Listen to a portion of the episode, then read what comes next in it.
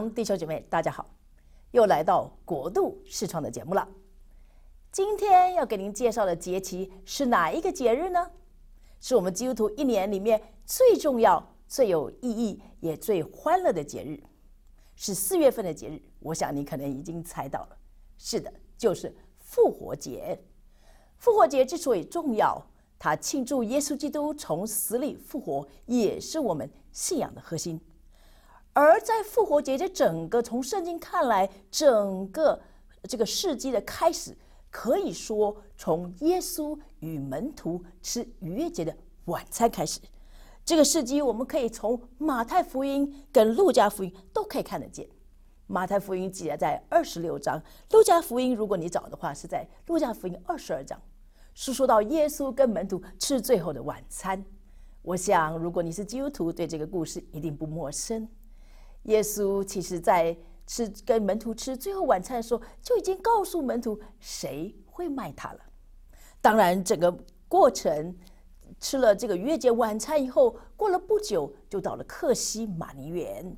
我们知道克西马尼园，耶稣这样的顺服说：“父啊，若是可行，求你把这杯撤去，但是不要照我的意思，乃是照你的意思。”可惜马尼园，耶稣祷告。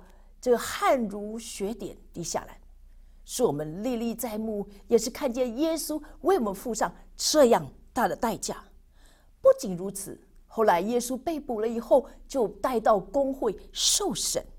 我们看见在受审里面，耶稣，呃，我们看见耶稣怎么样的镇定。我们也看见在这个过程里，彼得三次不认耶稣。其实耶稣早就告诉彼得说：“彼得，彼得。”这个仇敌想要塞你，像张败子一样。彼得那个时候，你知道彼得的个性意气方刚，还跟主说：“我绝对不会的。”果然，那个时候彼得三次不认主。等到鸡叫的时候，彼得就出去痛哭，他才意识到他对主的爱是这样的薄弱。在彼得三次不认主之后，耶稣被带到比达罗的面前。被带到这位巡抚比拉多的面前受审。耶稣为我们的缘故一言不答，只有被问到：“你是犹太人的王吗？你是基督吗？”耶稣才开口说：“你说的是。”之后他又受到兵丁的戏弄，最后走上十架的苦路，最后被钉在十字架上。那我们知道，在每年的复活节，在许多的教会里面，都会讲到这个十架的七言。耶稣在十字架上说了七句话，不知道大家知不知道这七句话是哪七句话呢？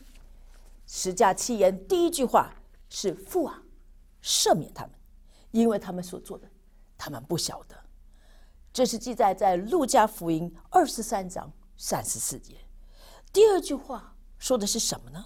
说：“我实在告诉你，今日你要我同我在乐园里了。”我相信我们读圣经都很清楚，在耶稣被钉十字架的时候，左边、右边各有一个强盗，有一个强盗悔改了，说：“主啊，求你纪念我。”有一个强盗仍然不悔改，所以耶稣就对这个悔改说：“你今日要同我在乐园里了。”第三句话，耶稣说的是什么呢？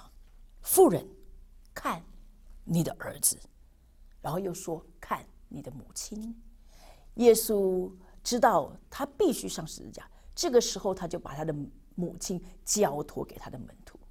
你看见耶稣身为人子，他对他母亲的思念。我们也看见玛利亚看见耶稣被钉十字架，说心如刀刺破。我们看见不仅是这样，耶稣说的第四句话是什么呢？以利以利。拉玛萨巴各大尼，我的神，我的神，为什么离弃了我？耶稣被父离弃了吗？没有。但在这个时候，他被父离弃，是为了你和我的罪，全人类的罪都担在耶稣的身上了。所以，亲爱的朋友，牧长同工，当我们在欢庆复活节的时候，让我们再一次来纪念，我们的罪都担在耶稣身上了，一次。献上，永远的献上。第五句话，耶稣说什么？我渴了。第六句话，耶稣说成了。所以我们相信基督徒现在常常纪念耶稣在十字架说成了。这句话说的不仅是他十字架的工作成了，是他所有救赎的工作也成了。借着他的血，这个释放了我们，并且也击败了破碎的撒旦一切的权势。最后一句话说的是什么呢？父啊，我将我的灵魂交在你的手里。所以这七句话是何等的感人！但愿我们每年在欢庆圣圣复活节的时候，不是指欢庆耶稣的复活，更重要要思念耶稣在十字架上所做的工作。那么复活节其实，在教会一般的传统里，是从什么时候开始纪念呢？是从那一个星期的星期五，也就是所谓的 Good Friday。耶稣在那一天被钉十字架。啊，我们有学者研究，大概是早上九点到下午三点，耶稣就断了气，然后被埋葬。到第三天，也就是七日的第一天，其实在犹太的文化里，把主日星期日算作一周的第一天，他复活。有的教会里面，礼拜五那一天，他们或者进食，或者有音乐剧，或者有这个呃弥赛亚的受难音乐剧，都在纪念这一天。耶稣为我们受死，并且埋葬，到了第三天复活。那我们也知道，其实圣经里面也说到耶稣安葬的故事，说到有一个艺人约瑟，把耶稣的身体，这个求比拉多把他拿下来，把他安葬了。到第三日，我们知道玛玛利亚第三日清晨就跑去坟墓那里看，再也看不见耶稣，因为耶稣已经不在那里，他不在那里。他已经复活了。我相信这句话在我们庆祝复活节的时候，也常常的被我们宣告：他不在这里，他已经复活了。亲爱的弟兄姐妹，亲爱的牧长们，当我们在为复活节、在为 Good Friday 忙碌的时候，是不是想到这句话说：他不在这，他已经复活了，他已经为我们战胜了一切，升天、复活、升天。坐在父神的右边了呢？但愿在今年的复活节，我们有一个不同的看见跟眼光。那也许你要问：那复活节有什么样的习俗，有什么样的特征呢？第一个，在复活节，很多人都摆设百合花。我想我们基督徒有很多人喜欢百合花，为什么呢？百合花是春天的花，而且它是洁白的，象征的圣洁跟洁白。所以在春天的节日，特别在复活节的这一周，如果你是在教会插花的姐妹们，那么插一盘的百合花是非常应景的。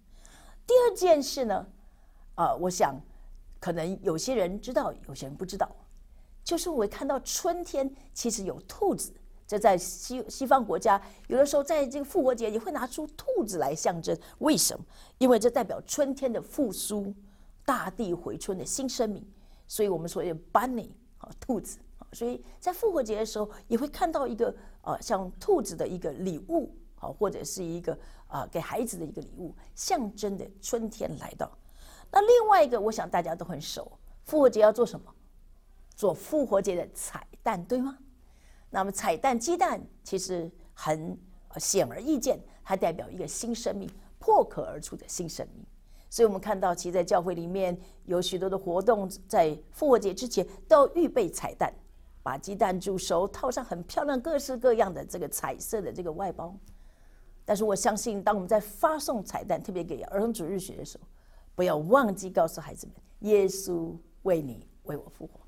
那最后一个，在欧洲呢，有一个习俗，就是他们会点燃火炬，当然不是大的火炬，小奥林匹克，是小的火炬，也代表复活。跟再生，最重要是代表光明。所以今天我们说到我们非常熟悉的复活节，我相信当我们这样来说的时候，最重要再一次提醒我们要感谢耶稣为我们所做的恩典，因为他一次献上就永远献上。罗马书里面说的很清楚，他死了只有一次，他复活却永远活着，而且坐在父神的右边。让我们一起来祷告。感谢耶稣在复活节为我们所做的一切，让我们一起来祷告。